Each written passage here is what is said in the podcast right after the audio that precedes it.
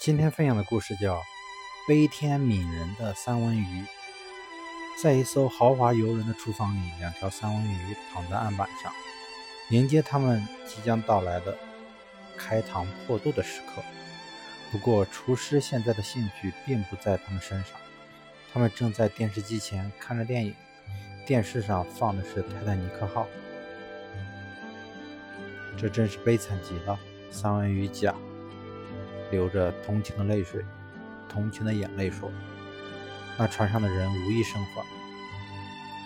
也许你换一个角度想想，就不这么就不认为这是一个悲剧了。”三文鱼乙说：“你真是一点同情心也没有。”三文鱼甲说：“哎，你还是把同情留给一些，留一些给咱们自己吧。”三文鱼乙说：“对于那艘船上也像咱们这样躺在案板上的三文鱼来说。”船的沉没就是一个莫大的荣幸，咱们的命运比他们要悲惨的多了。